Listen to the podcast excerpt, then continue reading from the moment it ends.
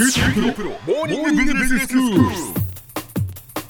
日の講師はグロービス経営大学院の田久保義彦先生です。先生よろしくお願いいたします。よろしくお願いします。えー先生にはビジネスパーソンが抱える悩み質問に答えていただいています。今日は先生副業についてです。はい。副業してもいいよっていうこう世の中流れになっているっていう話を聞きますけれども、はいじゃあその副業を探すのにどっから手をつけていいのかとかそのはい副業ってどんなものがあってどういうところに行けばいいのかなっていうのがよくわからないという質問なんですね。そうですよね。うん、あのーまあ、副業の話は最近だいぶあちこちで、まあ、話にもなりますし、議論にもなってると思うんですけども、はい。まあ、そもそも副業が解禁されたっていうことは、本当に自分にとって幸せなんだろうかってことを僕は考える必要があると思ってます。ほう副業が解禁されたことは幸せかどうか。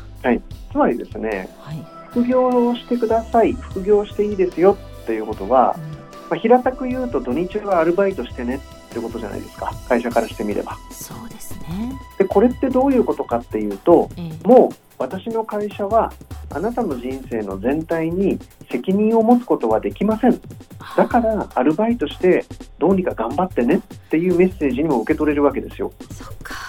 ことですよね。はい。あのメッセージにはやっぱり表のメッセージと裏のメッセージ両方ありますからええ。結局そういうことなんだと思うんですよね。表のメッセージとしてはその、まあ、働き方改革で働き方に自由をっていうことなのかもしれませんけれども、はい、裏側はもう企業年金とかそういうこと全部含めえてえもう全部の面倒を見れないからうんっていう裏のメッセージもある場合が多いと思うんです。うんまあそんな前提を置きつつですね、ええ。まあでも副業が解禁になって副業をやれる時間がもしあるんだったら、はい。えー副業をやってみようかなって思うわけですけども、ええええ。副業をやるっていうことはう、ん。まあ例えばプロジェクトベースみたいなものの契約をしてうん。土曜日にこれを時間を使ってこれを翻訳してくださいとかはいこういうなんかホームページのデザインをしてくださいみたいなことを例えばやるとしますよね。ええそうするとそこはまあお仕事の関係の契約は結ぶと思いますがはい雇用関係みたいなものはないわけなんでええええそのプロジェクトを1個やってみてあんまり良くないなと思ったら次から発注が来ないわけですよ。はそうですねですよね。はいそうすると一個一個の成果でやっぱり自分の実力を測られるということになりますからうーん。そういう状況のお仕事に耐えられるだけの実力が自分にあるんだろうかってことが次に自分に問うべきことだと僕は思います。はあそうですね。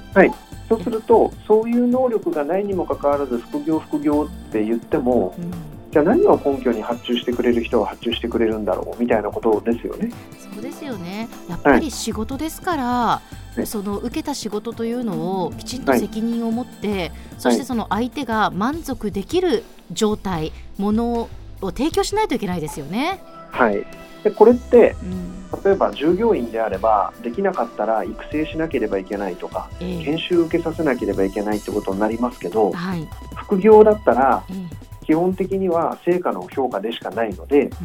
そんなこともないわけですよね。でそうするとじゃあどういう領域で副業したらいいのかとかっていうとですねはいまあとどのつまり一番最初は今の自分の強みを生かすしかないと思うんです。うーん自分にできることは何なのかっていうことがちゃんと分かってないとですね。例えばどうでしょう？いきなりね、はい。えー小浜さんにじゃあええ。副業をしていいよって言われたからはい。じゃあドイツ語の翻訳のプロジェクトあるんだけどって言われても困りませんだって。困ります。ドイツ語できません。ね。はい。みたいな話なんですよ。だからどんなになんかいろんなことがあろうともそれが自分の強みを生かせてできる話じゃなければやりようもないですよね。はい。そうすると私が個人的に思うのはええ。副業を考える前に今の本業で本当に副業として売れるようなスキルみたいなものが身についていますかってことを冷静に問いかけるべきだと思うんです。はい。でそれがない限りにおいてはうん。1回や2回はなんかたまたまお仕事もらえちゃいましたみたいなことはあるかもしれませんけども、継続して何かコンスタントに収入を上げるみたいなことっていうのはなかなか難しいんじゃなかろうかなというふうに個人的には思ってます。ええ。うーん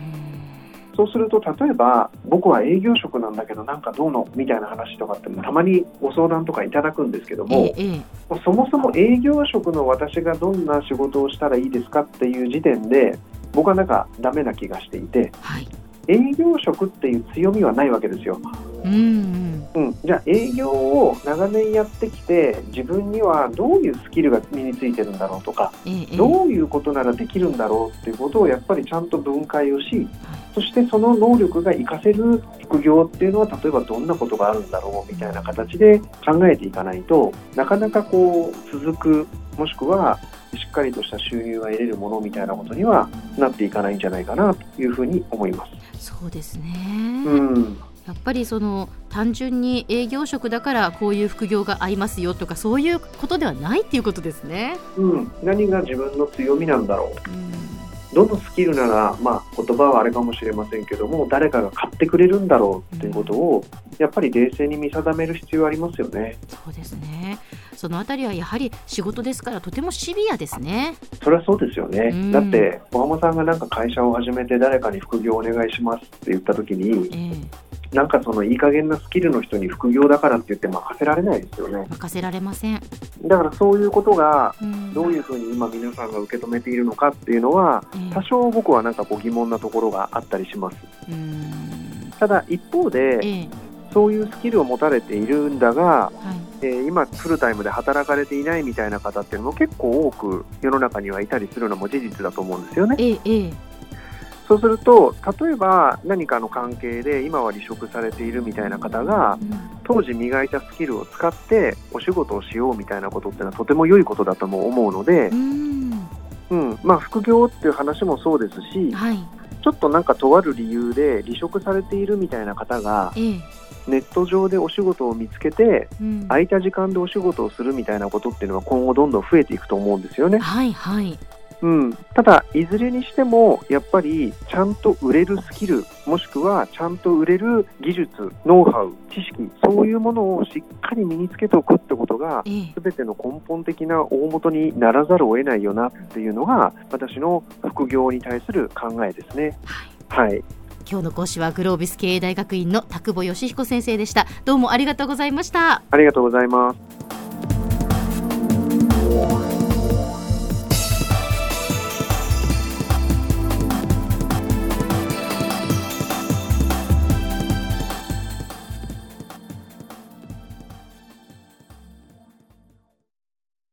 QT プロは通信ネットワーク、セキュリティ、クラウドなど QT ネットがお届けする ICT サービスです。九州中に展開した光ファイバー網を基盤に一番身近なビジネスパートナーとして九州の企業自治体の皆様をサポートします。詳しくは QT プロで検索を。